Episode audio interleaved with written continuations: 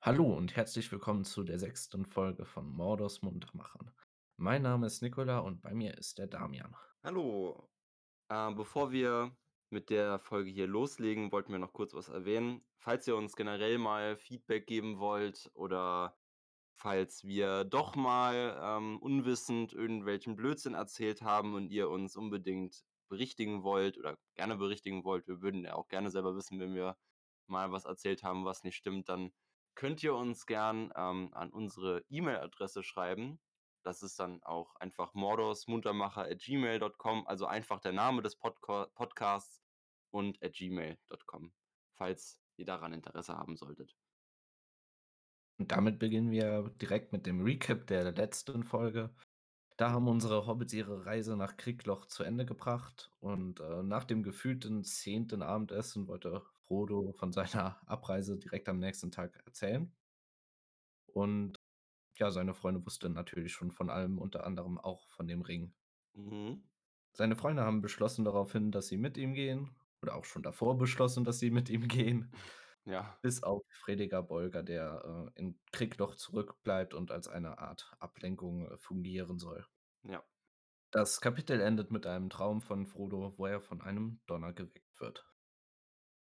Ja, genau. Und dieser Donner, der stellt sich als Klopfen von Merry an Frodos Tür heraus. Also, äh, ziemlich früh morgens wird er halt aufgeweckt, weil es halt, ich glaube, halb fünf ist es. Ähm, wollen ja relativ früh aufbrechen, um noch äh, wegzukommen, bevor die Reiter nach Bockenburg kommen. Deshalb machen sie sich jetzt relativ früh fertig. Vor allem, ich glaube, an dem Punkt, an dem Merry Frodo aufweckt, ist eigentlich schon alles gemacht. Also, ich glaube, die Ponys sind alle fertig gemacht. Da haben wir insgesamt fünf, also vier, um zu reiten und ein armes Pony, das das ganze Getränk Gepäck tragen muss getra tragen muss. Die stehen halt auf. Ich denke mal, so frühstücken noch kurz dieses Mal sogar nur, weil kurz, äh, kurz nach sechs machen sie sich dann doch schon auf den Weg nach äh, nach Hause, wollte ich gerade sagen. Nein, machen sich auf den Weg nach zum alten Wald hin. Genau, und da gehen sie erst mal in Richtung dem Haag. Das haben wir ja schon letzte Sproche äh, letzte Episode angesprochen, dass das so ein kleiner Abschnitt ist, so ein grüner Abschnitt, welcher das Dorf von dem äh, von dem alten Wald trennt. Und das ist noch also der der Frediger Bolger, der begleitet sie ja noch dahin und der fragt sie da fragt auch noch Merry, wie sie denn überhaupt vom also von Bockenburg, von vom Haag aus überhaupt in den Wald reinkommen wollen. Und Merry führt sie dann zu einem Teilabschnitt der Hecke, wo ein Tunnel in die Hecke eingelassen ist. Über diesen Tunnel kommt man dann halt direkt in den Wald. Also, da ist natürlich auch eine Tür in dem Tunnel, damit man da jetzt nicht einfach so durchkommen würde, sonst wäre der sonst wäre der sonst wäre die Hecke ziemlich nutzlos. Ja, genau. Also, auf jeden Fall, Merry hat, warum auch immer, einen Schlüssel für diese Tür. Ich weiß gar nicht, warum er den überhaupt hat. Gut, irgendjemand muss die das ja verwalten. Wahrscheinlich, äh, haben die Brandybox da eine besondere Stellung, die wo sie ja auch zum Beispiel Zugänge zu den Toren und Türen haben im Bockland. Kann ich mir sehr gut vorstellen. Stimmt, stimmt auch wieder.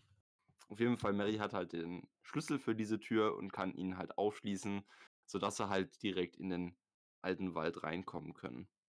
Während halt also, sie verabschieden sich da dann auch dann vom von Frediger Bolger, der dann auch die Aufgabe hat, Gandalf zu benachrichtigen, also dem äh, denen zu sagen, dass er ihnen schnell hinterherkommen soll, wenn er dann endlich mal auftaucht hier.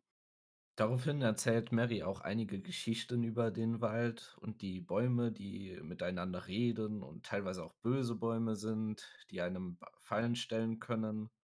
Und dabei erwähnt er auch einen Minikrieg zwischen den Hobbits und den, äh, Bäumen des alten Waldes. Genau. Er nämlich, dass die Bäume anscheinend mal in ich weiß also, dass die die haben halt mal versucht, sich sozusagen ins Auenland auszubreiten und dann haben die äh, haben sie sich, glaube ich, so ganz sind sie halt zur Hecke gekommen, haben angefangen, da rüber zu wachsen und so.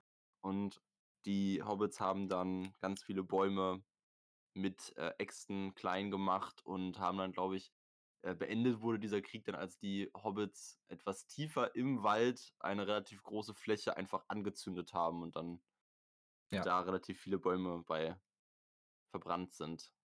Dabei ist auch eine Feuerstelle entstanden und angeblich soll da auch ein Pfad entlang führen an dieser Feuerstelle. Hm, genau, deshalb wollen die auch dahin zu dieser Feuerstelle. Wa was ich hier aber hier auch noch was ich interessant finde, ist so also 2 Sachen. Das erste Mal so, ich kann ich weiß jetzt nicht ganz genau, also, wenn man jetzt mal bedenkt, wie so genereller Umgang mit solchen Geschichten so, wenn wir uns mal an den grünen Drachen oder Efeubusch ist ja auch egal, auf jeden Fall, wenn wir uns mal an die Gespräche da zurückerinnern Ja. dann glaubt so was ja keiner. Und ich finde es dafür ehrlich gesagt ziemlich interessant, dass hier einfach hingenommen wird, dass die Bäume sozusagen eigentlich alle am also, dass die am Leben sind, die Bäume. Du meinst, das ist bestimmt das Gespräch mit dem Müllers Sohn, wo der, ähm, von der Ulme erzählt hat, unter anderem, der ja. Samen. Genau. Weil weil hier wird halt einfach so hier wird ja gesagt: „Ja, die Bäume“ es wird jetzt nicht so pauschal gesagt, die Bäume leben, aber von dem, was Mary erzählt, versteht man ja, dass die Bäume leben. Und es sagt ja keiner was dazu. Es ist einfach nur so alle so okay und Ja. fragen direkt so: „Ja, was heißt das jetzt für uns?“ und so, aber keiner fragt aber keiner aber keiner wundert sich darüber, dass überhaupt die Bäume in diesem Wald überhaupt leben. Wobei Sam ja auch die, äh, Meinung vertreten hat damals, dass er das als, äh, plausibel gefunden hat, dass der Baum da entlang gegangen ist. Ja gut, stimmt auch. Also, ich glaube, da gibt es halt eben diese wirklich diese extrem leichtgläubigen Hobbits, die dann sagen: „Jo, wir glauben es.“ Oder nicht leichtgläubig, aber die an solche Geschichten glauben und halt eben die, die alles, äh, direkt abstampfen als, äh, Humbug, Märchen und so weiter. Ja.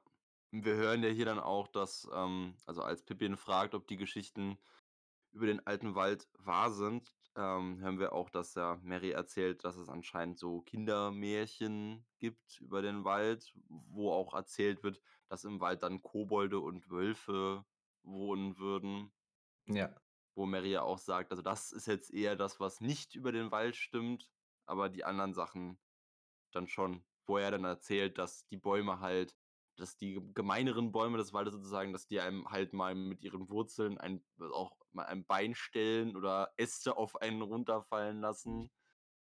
Wo ich mir echt so denke: „Stell dir mal vor, du würdest durch einen Wald spazieren, der dich aktiv versucht, daran zu hindern, durch den Wald durchzukommen.“ Da gibt es bestimmt, äh, schönere Wanderwege dann. Glaube auch. Vor allem, das wäre, äh ich meine, der Wald ka kann dich ja auch wirklich, äh, gefangen nehmen, wenn er sich, äh, so verändern kann, Ja. wie wir es hier erfahren. Das merken wir ja später im Kapitel noch. Das passiert ja eigentlich sozusagen. Ja. Aber, ähm, bereits davor war ihnen bekannt, dass sich, äh, Pfade immer, äh, verändern und dass alte Pfade auf einmal verschwinden und neue auftauchen. Mhm. Das ist ja das ist ja auch so 'ne interessante Sache. Also, das kommt ja, das kommt, glaube ich, an 'nem späteren Zeitpunkt erst. Wird das hier auch noch mal bemerkt von oder angesprochen von Pippin. Es ist ja so, diese Pfade, sie sind einfach da. Es ist ja nicht so, als ob Leute regelmäßig in 'nen Wald gehen würden und sozusagen Pfade ausgetreten sind, weil da halt viele Leute rumlaufen, sondern diese Pfade sind halt einfach da und man fragt sich halt so: „Warum? Wer also also, wer ist überhaupt dafür verantwortlich, dass es diese Pfade überhaupt gibt?“ Ja. Jedenfalls also, die Hobbits, wie gesagt, die machen sich jetzt halt auf den Weg in den Wald. Ich glaube, Richtung Norden wollen sie ja eigentlich. Sie wollen ja nördlich einmal sozusagen quer durch den Wald durch und dann, äh, auf der anderen Seite, wenn sie draußen sind, weiter Richtung Bruchtal. Und um den Weg Richtung Norden zu finden, wollen sie halt als Allererstes diese Brandlichtung finden, weil, soweit Mary weiß, es halt von da aus einen Pfad gibt, der nördlich weiter durch den Weg äh, durch den Wald führt. Und deshalb machen sie sich jetzt auch erst mal auf den Weg, um diese Lichtung zu finden. Als sie schlussendlich den Pfad zu der Feuerstelle entdeckt haben, ähm, bemerkten sie auch schnell beim Weitergehen, dass sich allein der Weg, äh, schon verändert. Mal ist er wirklich extrem leicht zu begehen und an 'ner anderen Stelle ist es dicht und stickig und fühlt sich so 'n bisschen an wie die Laune des Waldes, dass er mal, äh, leicht zu begehen ist und dann, äh, stellen sich einige Bäume anscheinend näher beisammen und es wird schwerer. Ich finde auch die Art, wie der Wald beschrieben wird, einfach so also, das ist jetzt ja nicht so was, wie man das ich denke mal, bei uns haben wir für so was überhaupt keinen richtigen Vergleich. Also, ich könnte mich jetzt nicht erinnern, schon mal in 'nem Wald gewesen sein, der so aussieht wie das, was hier beschrieben wird. Also, es ist ja wirklich alles ganz dicht gewachsen. Wir merken ja Ja. später von dem aus, wie's beschrieben wird, wenn sie auf der Lichtung sind, dass ja eigentlich auch das Blattdickicht oben so dicht ist, dass überhaupt keine dass überhaupt nicht wirklich Sonne durchkommt. Das ist ja alles die Bäume sind halt auch also, da hängt ja auch überall Moos dran, diese sind teilweise schon vergraut, die Bäume und so. Also, es wirkt alles schon ziemlich finster in dem Wald und Ja. dann zusätzlich ja noch dadurch, dass der Wald an sich ja schon dann noch so wirkt, als wäre er feindselig gegenüber den Leuten, die in ihm wandern, weil die Hobbits haben ja auch irgendwie so das Gefühl, dass sie missbilligend beobachtet werden oder dass dass man so äh, so feindseliges Getuschel so hören könnte, so von der Art von Geräuschen, die man im Wald so hört. Das macht das ja alles also, der Wald an sich ist bestimmt ich stelle mir das immer schon so 'n bisschen vor, dass es schon gruselig da drin sein könnte, denke ich mal. Ja. Und wie du auch gesagt hast, bestimmt, äh, stockfinster, wie's dort auch beschrieben ist, äh, stickig und ja, das geht ganz schön auch an die Ausdauer. Und man merkt ja dann auch also, Pippin ist ja irgendwann also, an 'nem Punkt, wo halt die Bäume anscheinend immer beharrlicher versuchen, den den Weg zu versperren. Da da schreit der Pippin auch dann irgendwann einfach so: „Ich tue euch doch nichts, lasst lasst mich doch durch, bitte!“ Und die anderen sind schon die anderen erschrecken sich schon ganz, weil sie sich schon denken können, dass es gar keine so gute Idee ist, jetzt die Bäume hier auch noch anzuschreien. Ja. Merry sagt dann nämlich auch: „Also, ich denke mal, ist keine so gute Idee, hier rumzuschreien. Ich glaube, das richtet mehr Schaden an, als dass es uns hilft.“ Allgemein merkt man hier an der äh, an diesem Teil des Kapitels auch, dass Merry im Moment so die Führung übernommen hat. Er kannte sich halt eben auch so 'n bisschen auf aus, Mhm. äh, hat von den Geschichten gehört und er wusste so grob, worauf sie achten müssen, dass sie ihm zu der Feuerstelle gehen können und dann einen Pfad weiterfinden. Ja, Merry scheint auch so 'n bisschen der zu sein, der am wenigsten Angst vor der ganzen. Situation hat. Weil also, Sam kriegen wir nicht so gan nicht so wirklich mit, sage ich mal, aus der Beschreibung her. Aber Pippin und Frodo von der Art, wie's beschrieben wird, sind schon ziemlich nervös an dem Punkt, wo wir hier sind. Also, Pippin ja sowieso, äh, der der da aus ihm kam's ja grad schon raus mit seinem Schrei. Ja, aber sobald sie also, sie gehen jetzt halt weiter und kommen auch eigentlich jetzt ziemlich direkt danach auch auf die Lichtung. Dadurch können sie, sage ich mal, auch wieder 'n bisschen mehr Mut fassen, weil ist jetzt sehen sie wieder mal ein bisschen Tageslicht. Der Nebel, der so im Wald noch zusätzlich halt, äh, für Desorientierung wahrscheinlich, denke ich mal, noch sorgt, lichtet sich auf der Lichtung auch 'n bisschen. Und von der Lichtung aus können sie auch sehen, dass es dann wirklich diesen Pfad, den sie, äh, verfolgen wollen, auch gibt. Was ihnen halt 'n bisschen neuen Mut gibt, würde ich mal sagen, und Ja. machen sich dann auch weiter auf den Weg Richtung Norden. Und dann kommt Frodo die brillante Idee, ein Lied zu singen.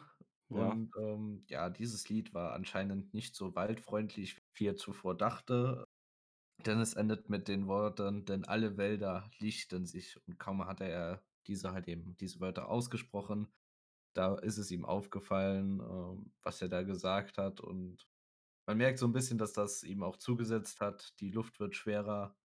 Irgendwo fällt auf einmal 'n großer Ast runter. Sagt ja dann auch so: „Ich glaube“ „das, was du da grade gesungen hast, das hören sie nicht so gerne. Ich glaube, es wäre 'ne bessere Idee, ähm, nicht mehr zu singen und vielleicht erst zu singen also, irgendwas so wir können so nach dem Motto: „Wir können im Wald ja ein Ständchen halten, wenn wir ja wieder draußen sind.“ Ja. Frodo denkt sich jetzt auch selber so direkt so: „Warum habe ich das jetzt überhaupt eigentlich gesungen? Musste das jetzt unbedingt sein?“ Aber ja, also, wie gesagt, die ganze Atmosphäre bleibt halt weiterhin so, wie sie sowieso schon ist. Also, die Bäume rücken halt sozusagen auch also, sie haben zumindest das Gefühl, dass die Bäume auf dem Pfad auch wieder näher zusammenrücken, also, den Weg versperren und so. Also, dass der Wald mal wieder 'n bisschen gegen sie arbeitet. Aber sie haben ja keine andere Wahl. Sie müssen ja weiter vorwärts kommen. Und dann nach einiger Zeit, äh, bemerkte auch Merry dann den einen weiteren Wegpunkt von ihnen, beziehungsweise dort noch in der Fei äh, Ferne. Und zwar ist das der Fluss, äh Die Weidenwinde? Genau, den Weidenwinden und den Weinwindental. Mhm. Und sie bemerkt dann, dass der Pfad, den sie folgten, dorthin führt. Mhm. Und dann sagt er ja, es ist ja auch direkt das also der das Tal der Weidenwinde, das ist sozusagen auch so das das Zentrum des Waldes. Da wollen sie ja eh nicht hin, sie wollen ja Richtung Norden. Und Mary sagt auch direkt, dass das 'n Punkt des Waldes ist, von dem sie sich besser fernhalten sollten, weil das, äh, Tal der Weidenwinde, dieses Zentrum des Waldes, das anscheinend das so der Punkt wäre im Wald, von dem das alles, was am Wald irgendwie komisch ist, von dem das so ausgeht, Ja. sage ich mal. Deshalb wollen sie sich von da eigentlich fernhalten. Also der Ursprung allen Übels, wie man's so sagt. Mhm. Und was ich noch interessant finde, sie sehen von dem Hügel, auf dem sie grade sind sehen sie auch schon in der Ferne die die Hügelgräber, zu denen wir auch etwas später im Buch noch hinkommen werden.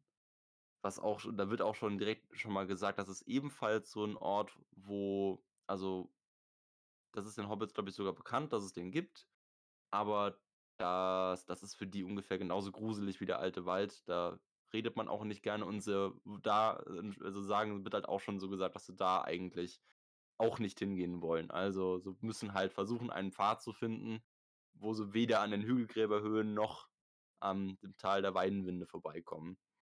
Und deswegen beschließen sie sich abseits des Weges weiterzugehen und, äh, entdecken nach einiger Zeit merkwürdige Dinge, wie zum Beispiel Vorschen von Riesenrädern oder auch breite Wallgräben oder versunkene Straßen. Mhm.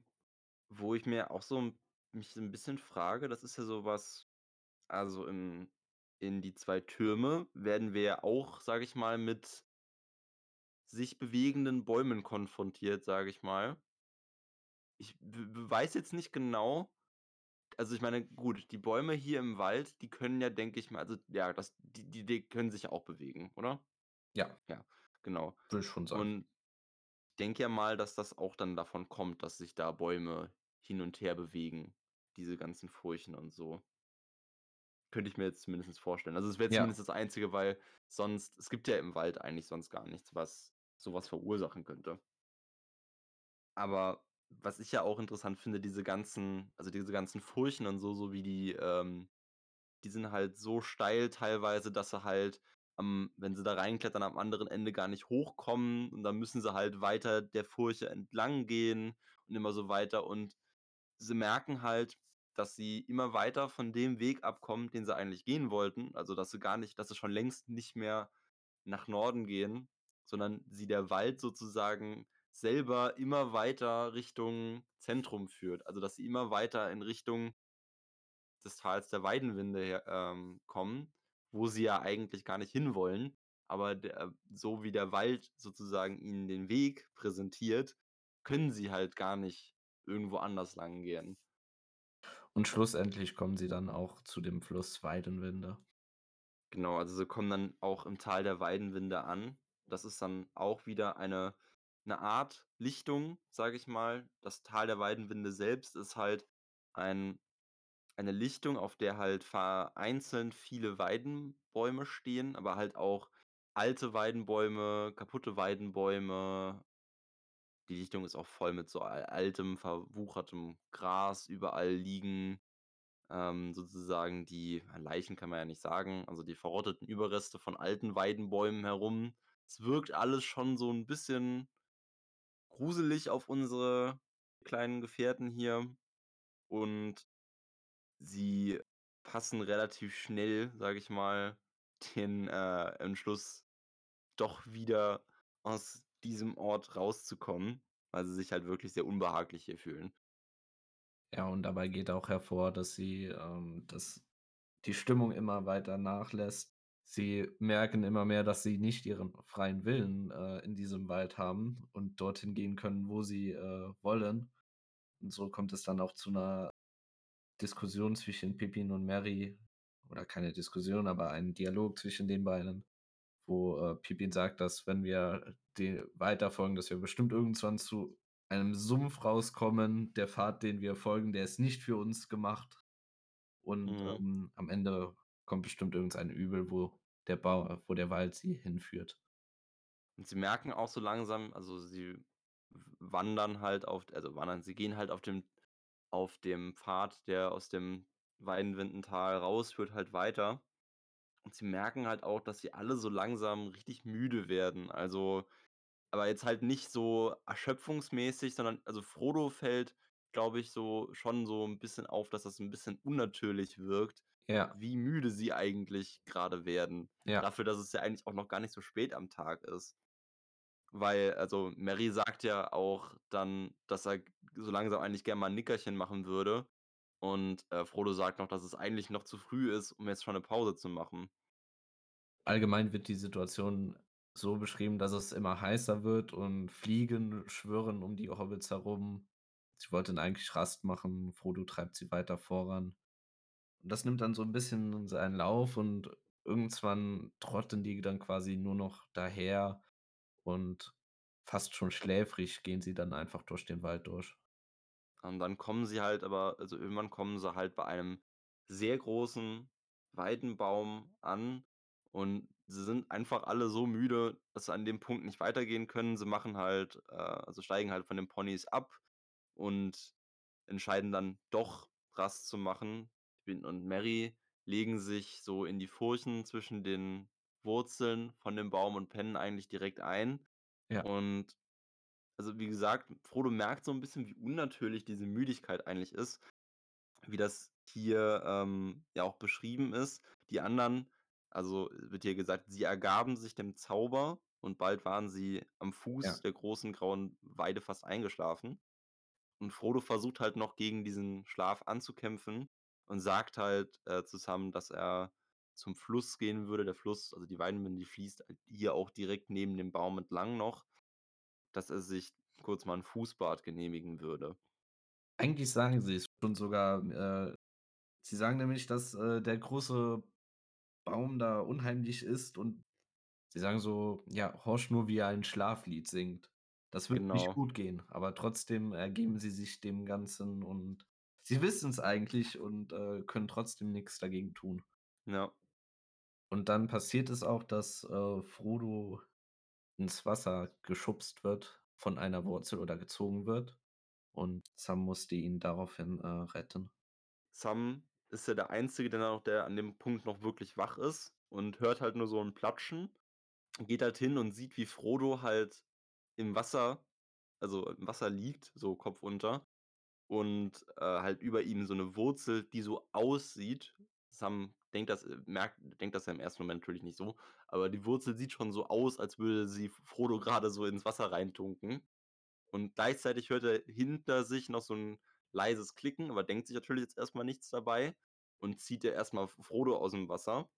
Und als der wieder zu sich kommt, sagt er auch direkt zu Sam: „Hier, der Baum hat mich ins Wasser geworfen.“ Und Sam sagt dann zu Frodo so: „Das das musst du geträumt haben.“ Und daraufhin bemerken sie, dass die anderen beiden verschwunden sind, also Pippin und Merry. Mhm. Weil die Spalten, in denen die geschlafen haben zwischen den Wurzeln, die sind zugegangen. Also der Baum, Holz, was auch immer, das ist da einfach über die drüber gewachsen und jetzt können die da nicht mehr raus. Ja. Und daraufhin, äh, diskutieren Sam und Frodo ihre Optionen aus. Sie haben eine kleine Axt dabei und die wird aber den bei so dicken Wurzeln und einem so großen Baum nicht sehr viel bringen. Und daraufhin kommt Mhm. Sam die Idee, dass man den Baum mit Feuer Angst machen könnte. Ja. Woraufhin Frodo auch, ähm, gesagt hat: „Ja, wir wollen die beiden doch nicht da unten rösten.“ Also, es erscheint schon nicht wie die allerbeste Idee, aber mehr haben sie halt grade auch nicht Ja. in petto. Deswegen wollen sie ihn auf jeden Fall bedrohen und hoffen, dass Angst bekommt, dass er dann die Hobbits daraufhin freigibt. Und aber als sie das machen ich finde das so schön beschrieben, so, du merkst sozusagen, dass der Baum kommuniziert, sage ich mal, ohne dass du ihn jetzt wirklich ohne dass du ihn jetzt selbst reden hörst. Aber als sie ihn dann anzünden, so auf die Art und Weise, wie der Baum dann anfängt zu zittern und zu knarzen, merken sie, dass das dem Baum grade ziemlich gegen den Strich geht, dass sie ihn versuchen, ja anzuzünden. Und, äh, dann hören die beiden ja auch, ähm, Merry und Pippin vor Schmerzen schreien und dann sagt ja auch M Merry, dass sie das Feuer wieder ausmachen sollen, weil der Baum damit droht, ihn ins Entzwei zu drücken, wenn sie's nicht tun. Daraufhin, äh, löschen sie das Feuer und ja. Frodo blieb nix anderes übrig, als nach Hilfe zu schreien. Obwohl er eigentlich also, für sich denkt er auch selber, dass es ja vollkommen nutzlos ist, weil wer soll ihnen eigentlich in dem Wald schon großartig helfen können? Aber als er das dann macht, hören sie ein ja, ein Lied, sage ich mal. Also, sie hören jemanden singen und wie hier ja schon angemerkt wird, hört sich das eigentlich nicht wirklich wie 'n Lied an, sondern wie reines Geblödel, als ob da einfach jemand Unsinn vor sich her singen würde. Ja. Das ist ja hier unser Auftritt von Tom Bombadil und ich finde ja immer, dass sich die Art, wie Tom Bombadil singt, so anhört, als wäre er grade nach einem ziemlich langen Kneipenbesuch auf dem Weg nach Hause. Es hört sich an wie so 'n Betrunkener, der vor sich her lallt und nicht mehr richtig reden kann.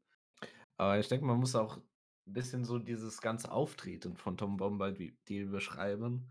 Da wird hier auch gesagt, dass Ja. es ein, äh, Lied ist. Der hat eine tiefe Stimme, aber gleichzeitig ist sie fröhlich und sang sorglos und vergnügt. Und der plappert einfach nur Mist. Ja. Also, das, was er singt, das ist zwar schon 'ne Art Lied, aber die Art, wie er über das singt, was er singt, ist halt total Ja. seltsam, sage ich mal. Aber er singt halt so 'n bisschen darüber, dass er halt also, es geht ja darum, Tom Bombadil lebt ja mit der, äh wie heißt sie? Jetzt habe ich vergessen, wie sie heißt. Heißt sie? Fluss Flusstochter, die Tochter des Flusses, glaube ich, oder? Ja. Ach, hier steht's doch. Ach Mann, ich bin so doof. Also, Tom Bombadil singt ja darüber er wohnt ja mit Goldbeere, der Toch der Tochter des Flusses, zusammen und er singt halt, wie er für sie gerade frische Seerosen, ähm, besorgt hat. Singt auch 'n bisschen über den Lied über den Weidenmann und so. Ja. Er sagt ja noch so hier, dass also, so in seinem Lied heißt es sozusagen, der Weidenmann soll die Wurzeln einziehen, damit er nicht drüber stolpert und so. Ich finde jetzt auch ganz also, Frodo und Sam hören das ja und denken sich ja auch selber so: „Was ist denn hier eigentlich los?“ Und vor allem jetzt auch der Auftritt von Tom Bombadil, wenn beschrieben wird, wie er aussieht. Es ist ja wirklich ein eine sehr seltsame Gestalt, sage ich mal, vom Ja. Aussehen mit also, mit 'nem großen schäbigen Hut, mit 'ner blauen Feder dran, äh, gelben Stiefeln. Dann ja auch noch dann sie fragen sie fragen sich ja dann auch also, sie denken sich, er kann auf jeden Fall eigentlich kein Hobbit sein, weil für 'n Hobbit ist er zu groß und zu dick, aber für 'n Menschen ist er eigentlich auch wieder zu klein. Die Hobbits, äh, trauen dem Ganzen nicht so ganz. Also, sie sagen halb hoffnungsvoll und halb irgendeine neue Gefahr fürchtend, äh, warten sie dann, dass dieses Lied näherkommt oder dass diese Person näherkommt. Ja. Und schle schlussendlich ist er in Reichweite und da schreit Frodo noch einmal Hilfe und da kommt Tom Bombadil halt eben daher und sagt: „Ja, ihr kleinen Leute, was wollt ihr denn und warum seid ihr so laut?“ Und dann erklären Frodo und Sam halt, dass die äh, die große Weide oder halt, wie Tom ihn jetzt gleich nennt, der Ja. alte Weidenmann, dass der halt ihre Freunde gefangen hält. Und Tom ist so: „Was, der alte Weidenmann? Ja. Ja, dem werde ich ein dem werde ich ein Lied singen.“ Ich also, wie er hier sagt: „Ich singe ihm die Wurzeln weg. Ich singe ein ich singe einen Wind herauf, dass ihm Laub und Zweige davonfliegen.“ Wo man sich ja so im 1. Moment ein bisschen denkt „Äh, was was will der denn da jetzt machen?“ Ja. Allgemein muss man noch erwähnen, dass, ähm, Tom Bombadil fast so schon so spricht, wie er singt und, Ja. ähm Es lässt sich schwer beschreiben, wie das Ja. wirkt, weil es einfach Ich denke, ich lese einfach mal 'ne kleine Stelle vor von der Begrüßung und dann, äh, weiß Ja. man in etwa es ist so 'n bisschen gedichtartig, würde ich fast schon sagen, aber reimen tut sich's quasi auch nicht. Ja. Ja. Also: „Nun, meine kleine Burschen, wo wollt ihr denn hin, schnaufend wie Bla Blasebälger? Was ist denn hier los? Wisst ihr, wer ich bin? Ich bin Tom Bombadil. Sagt mir, was ihr für Kummer habt. Tom, der hat es eilig jetzt, drückt mir meine Lilie nicht.“ Ja, doch eigentlich schon fast wie 'n Lie Lied oder auch Gedicht, würde ich sagen. Nur eine Sache grad. Hast du grade Lilien gesagt? Ja, Lilien steht bei mir. Drückt mir meine Lilie nich nicht. Ich bin kein Blumenexperte, deshalb muss ich das grade fragen. Sind Lilien sind keine Seerosen, oder? Nein. Ich gucke grad mal nach. Oder? Sind das nicht diese, äh, roten Glocken oder? Ja, ja, ich sehe es auch grad noch mal. Nein, weil da deshalb frage ich mich dann grad noch mal. Ich habe es ja auch grad, glaube ich glaube ich, auch grade bei mir auch schon mal so gesagt. Weil bei mir steht Seerosen, nicht Lilien. Äh, kommt das nicht, äh, später auch? Vielleicht Nein, ich, äh, gucke jetzt grad noch mal im Englischen, was da steht, weil das hier kommt das kommt mir mal wieder wie so eine sehr unnötige Andersübersetzung vor, wenn das jetzt wenn das Ja. jetzt wirklich ja, okay. Im Englischen sind's nämlich auch Lilien. Ah, okay. Warum man jetzt aus Lilien unbedingt Seerosen machen äh, muss lasse ich jetzt mal so dahingestellt. Auf jeden Fall, ähm also, als sobald sie halt Tom Bombadil erzählt haben, was sie für Probleme haben, bietet er ja sozusagen seine Hilfe an. Und er also, er geht dann zu dem Baum hin und das es wirkt so 'n bisschen also, so ich sage mal, auf 'n Außenstehenden würd's wahrscheinlich 'n bisschen bescheuert wirken, weil er geht halt zu dem Baum hin, klopft so auf dem Baum rum und fängt an, den halt so 'n bisschen auszuschimpfen, den Ja. Baum. Zuerst muss man sagen, ging ging er hin und hat irgendwas in den Baum hineingeflüstert. Und Ja. dann hat er 'n Ast auf dem Boden oder er hat 'n Ast abgebrochen, glaube ich, und hat dann darauf auf den Baum eingeschlagen mit diesem Ast. Ja. Das, ähm also, im ersten Moment muss man ja schon sagen, okay, in dieser mystischen Welt, dass der dann dem Baum ein Lied vorsingt, okay, ist, äh, in Ordnung, der hat Ahnung davon, aber dann holt er Ja. einfach diesen Ast und haut wie ein Bekloppter auf den Baum ein. Ja. Aber ich finde dann auch interessant, er sagt ja auch zu dem Baum: „Du darfst eigen du darfst ja gar eigentlich darfst du gar nicht wach sein, der Baum.“ Und dann sagt er ja: „Iss Erde oder iss Erdreich, äh, grab dich tief ein, trink Wasser, geh schlafen. Hier spricht Tom Bombadil.“ Und ich finde, man man merkt allein daran jetzt schon daran, was jetzt passiert, was für 'ne Macht Tom Bombadil eigentlich hat. Ja. Wenn man bedenkt also, von dem, was wir grade ge was wir davor gehört haben, können wir uns ja schon vorstellen, dass dieser Baum jetzt auch nicht unbedingt ein, ähm, Ja. sehr also, ein sehr machtvolles Wesen ist. Und sobald Tom Bombadil kommt und ihm und dem halt sagt, dass er aufhören soll, hört der Baum auch direkt auf und lässt Merry und Pippin wieder frei. Ja. Und wie unsere Leute oder Zuhörer wissen, die, äh, die Filme gesehen haben, die werden diese paar Sätze vielleicht bekannt vorkommen. Denn, ähm, Tom Bombadil kommt ja nicht in den Filmen an sich vor. Und, ähm, das hat vielen nicht so gefallen und deswegen hat äh, wurde im 2. Teil so eine kleine Andeutung gemacht also, in die 2 Türme. Und zwar kommt da diese Laute vor: „Iss Erde, grabe tief, trink Wasser, geh schlafen.“ D diese, ähm, Wörter kommen quasi eins zu eins in dem Film vor, aber in einem anderen Ort, an einem anderen äh, in einer anderen Situation. Genau, in 'nem anderen das kommt da in 'nem anderen Kontext. Aber da du's jetzt auch grad schon mal gesagt hast, äh, ich würde gerne mal eine vielleicht etwas kontroverse auf Meinung aufstellen. Und zwar, ich weiß, dass viele Leute es nicht so cool finden, dass da alles mit dem alten Wald im Film nicht vorgekommen ist. Aber ich persönlich bin der Meinung also, ist jetzt nicht so, als ob ich die Kapitel im alten Wald nicht gut finden würde. Ich finde das, was da passiert und was da so geschichtlich was wir da so erfahren, ist schon ziemlich cool. Grade das 3. Kapitel, wenn wir auch zu den Hügelgräbern kommen, finde ich ziemlich coo finde ich ziemlich schön. Aber ich hatte ehrlich gesagt nie 'n Problem damit, dass das im Film nicht vorgekommen ist. Äh, für mich war's eigentlich auch in Ordnung, aber ich kann's verstehen, weil ich finde, dass Tom Bombadil so eine mysteriöse Figur ist, über die man so viel rätseln kann. Und eigentlich ist es 'ne richtig schöne Figur, die dann einfach so, äh, herumspringt, singt und, äh, sich von nix beeindrucken lässt. Ja. Aber da muss ich auch sagen, Tom Bombadil ist eine interessante Figur, Ja. Aber ich finde auch gerade dadurch, dass also, dass Tom Bombadil eigentlich für die größere Geschichte, die hier in den Büchern passiert, eigentlich keine wirkliche Rolle spielt gerade deshalb finde ich's eigentlich auch verschmerzbar, dass er im Film nicht vorkommt. Also, Ja. ich will jetzt nicht sagen, dass dass ich den Charakter nicht interessant finden würde, dass ich den nicht gut finden würde. Ja.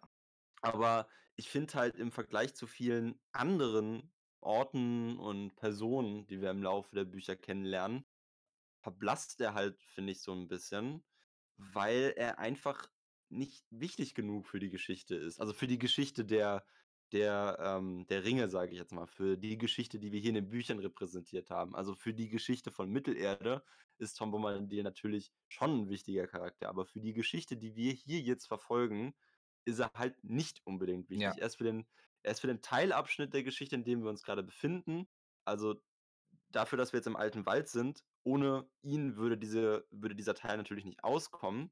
Aber ich sage mal so, wenn jetzt die Bücher so wären, dass der ganze alte Wald nicht vorgekommen wäre, sondern dass sie vielleicht einfach über die Straße weitergegangen wären, dann hätte sich ja durch das, äh, Weglassen von Tom Bombadil an den Büchern im, äh, engeren Sinne ja auch nichts verändert. Nein, das stimmt.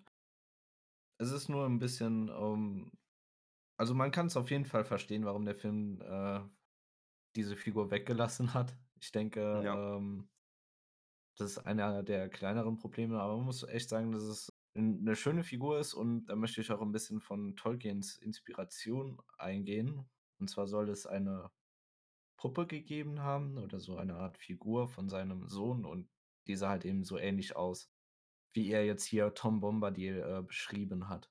Okay.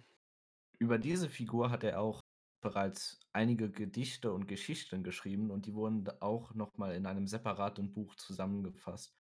Die Hm, sind nicht okay. wirklich von Bedeutung, aber, ähm, ja, ist 'n ganz nettes Detail, dass er diese Figur eingebracht hat und ja, dazu gibt's auch paar Gedichte und Geschichten in einem separaten Buch. Aber an sich ich finde halt, Tom Bombadil ist ja auch, wie wir ja auch im nächsten Kapitel noch 'n bisschen genauer erfahren werden, ist ja auch ich sage mal, das Buch kapselt ihn ja selber, sage ich mal, vom Rest des Geschehens ab, weil Tom Bombadil ja auch selber sagt, dass er also, er ist sozusagen sein Reich ist der alte Wald. Das ist der Ort, wo er so für sozusagen für zuständig ist, wo er seine Macht ausübt und alles da drum rum ist für ihn eigentlich nicht von großem Belang, sage ich mal. Aber darüber können wir dann auch noch reden, wenn wir im nächsten Kapitel ein bisschen ähm, sowieso 'n bisschen näher, denke ich mal, noch auf Tom Bombadil eingehen, weil wir im nächsten Kapitel auch ein bisschen mehr noch über ihn erfahren werden. Ja.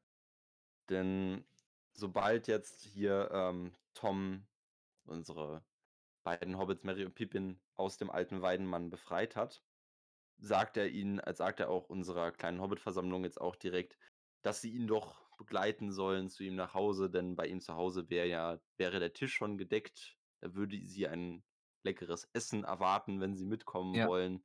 Und, ähm, da, äh, kommen unsere Hobbits natürlich sehr gerne mit, Ja, sobald sie das Wort Abendessen oder Essen allgemein hören, dann sind sie natürlich dabei. Genau. Jedenfalls, äh, springt und hüpft Tom, wie er ist, nun mal davon und er ist viel schneller als die Hobbits und sie kommen ihm quasi nicht hinterher. Und, ähm, ab und zu mehr seh äh, hören sie halt eben nur ein Lied von ihm, was einige, ähm, Ungereimtheiten, einigen Unsinn in sich trägt und, ähm, dann wissen sie etwa, wo er ist und wo sie lang müssen und folgen Ja. dem Lied. Da fällt mir auch grade ein, mir kam das nämlich auch nicht so unbekannt vor mit den, äh, Wasserrosen. Ja. Und zwar sagt er also, er sagt selber Lilien, aber zum Beispiel Mhm. in den, äh, Liedern steht teilweise Wasserlilien da. Und ich kann mir Okay. vorstellen, dass, ähm der Übersetzer von deinem Buch sich da gedacht hat: „Ja, machen wir doch anstatt Wasserlilien Wasserrosen draus.“ Ja, also, ich sage mal das macht ja jetzt keinen großen. Unterschied, denke ich mal. Es wirkt trotzdem seltsam. Ja. Wenn jemand nur diese Übersetzung, äh, liest, dann wird dem das natürlich niemals auffallen, dass da, äh, äh, Wasserrosen anstatt Lilien steht. Und, ähm aber es ist eigentlich ganz witzig so zu sehen, wenn man diese 3 Varianten du hast ja die englische und die deine Übersetzung und ich habe ja noch mal 'ne andere Mhm. Übersetzung, wie schon oft erwähnt Ja. dass man das einfach vor sich sieht, wie die sich doch unterscheiden. Ich finde es ja auch also, anders als das vielleicht manchmal, äh, rüberkommt ich finde es ja nicht also, mir ist es ja relativ egal, dass da jetzt Seerosen anstatt Lilien steht. Das ist ja auch nicht schlimm. Ja. Ich, äh, hinterfrage eher diese Entscheidung Warum man das umbenennen muss. Genau, weil wenn halt im Englischen schon Lilien steht warum man das dann halt nicht Ja. auch einfach im Deutschen dann halt auch Lilien nennt, warum man dann aus Lilien Seerosen machen muss. Ja. Da das ist eher das, was ich seltsam Genau. finde. Keine Ahnung, kann ich dir nicht beantworten. Ah, und eine Sache, die ich jetzt noch erwähnen will, bevor wir wahrscheinlich jetzt auch sowieso gleich schon äh, relativ schnell gegen Ende des Kapitels kommen, zum alten Weidenmann nämlich. Der alte Weidenmann ist nämlich der Baum im Wald, der dafür verantwortlich gewesen ist, dass es überhaupt zu diesem Krieg in Anführungszeichen zwischen dem Wald und den Hobbits kam. Der ist nämlich der, der die anderen Bäume sozusagen angestachelt hat, sich weiter ins Aus Auenland auszudehnen. Und seit es dann halt zu diesem zu dieser, äh, Ver Verbrennung von einem Teil des Waldes kam, zu dieser also, wo ja auch dann das Brand diese Brandlichtung entstanden Ja. ist und so. Ähm, seit das passiert ist, hat der Baum halt einen Hass auf alle, äh, Lebewesen, die sich so also, die halt im Wald unterwegs sind, was ja auch dann letztendlich der Grund dafür ist, warum er die Hobbits überhaupt angegriffen hat.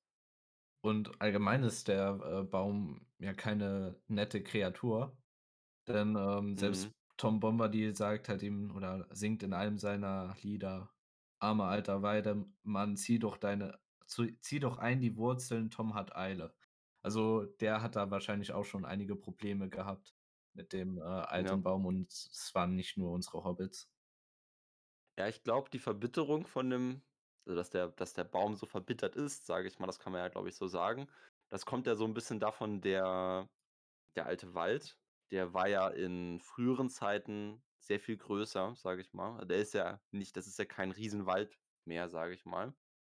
Und ich glaube, dass der alte Weidenmann so verbittert ist, hängt auch erstens wahrscheinlich auch einfach damit zusammen, dass er schon so alt ist und andererseits wahrscheinlich auch damit, dass der alte Wald halt auf diesen Bereich zusammengeschrumpft ist also, auf diese Größe Ja. zusammengeschrumpft ist, in der er sich jetzt befindet. Und das war ja wahrscheinlich auch ausschlaggebend dafür, dass er überhaupt die anderen Bäume dazu angestachelt hat, sich wieder weiter auszudehnen. Und dann hat das halt ja im Endeffekt nicht geklappt, hat dem Wald ja auch eher mehr geschadet, als ihm geholfen hat. Und das hat er dann hat ihn dann wahrscheinlich noch wütender gemacht. Genau. Ja, jedenfalls, äh, folgen unsere Hobbits weiter dem, äh, Tom Bombadil beziehungsweise seinem Gesang und nach einiger Zeit kommen sie dann auch an seinem Haus an, wo von drinnen ein Licht ihnen, äh, durch die Tür ragt. Und Mhm. Sie werden dann drinnen vom, äh, guten Tom mit den mit seinen berühmten Worten „Dong Long Dongelong“ begrüßt. Wir hören auch von drinnen hören wir auch schon ähm, hören wir auch noch mal jemanden singen und wir hören allein an der Art, wie das Lied gesungen wird, hören wir schon, dass hier jemand anderes am Singen ist. Und allgemein, ähm die Atmosphäre, ähm, hat sich auch so 'n bisschen schon während der Reise so verändert. Und zwar sagen die Hobbits auch, dass der Fluss zum Beispiel anfängt zu singen und auch drinnen kommt dann diese andere Stimme und sie sie wird halt eben auch anders beschrieben. Sie wird als jung und uralt beschrieben und da wird sogar ein Vergleich gezogen wie der Frühling, wird dort gesagt. Und generell die Stimmung wird ja jetzt auch viel ähm, schöner, sage ich Ja. mal, weil, ähm, das Haus, zu dem ja jetzt kommen, das Haus von Tom Bombadil, das liegt auf einem Hügel, sozusagen auf einer hügeligen äh, auf einer Lichtung, die sich auf einem Hügel im Wald befindet. Das heißt, da ist halt viel Gras, das auch so aussieht, als wäre es grade frisch gemäht worden. Ja. Ist halt frei von Bäumen. Der Nebel und dieses ganze finst diese ganze finstere Atmosphäre, die im Wald drumrum herrscht, zieht sich da halt so 'n bisschen zurück und die Hobbits fühlen sich halt gleich viel also, es fühlt sich gleich viel angenehmer für die an, als die in Richtung von diesem Haus kommen. Man merkt direkt, dass da 'ne ganz andere Atmosphäre Ja. herrscht. Aber, dass wir jetzt zu diesem Haus kommen, das markiert schon das Ende dieses, äh, wiederum äh, ziemlich kurzen Ja. Kapitels. Ähm, das Letzte, das wir also, das wir mitbekommen, ist, dass die Hobbits vor der Tür stehen und durch die Tür ein goldgelben goldgelbes Licht scheint. Ja.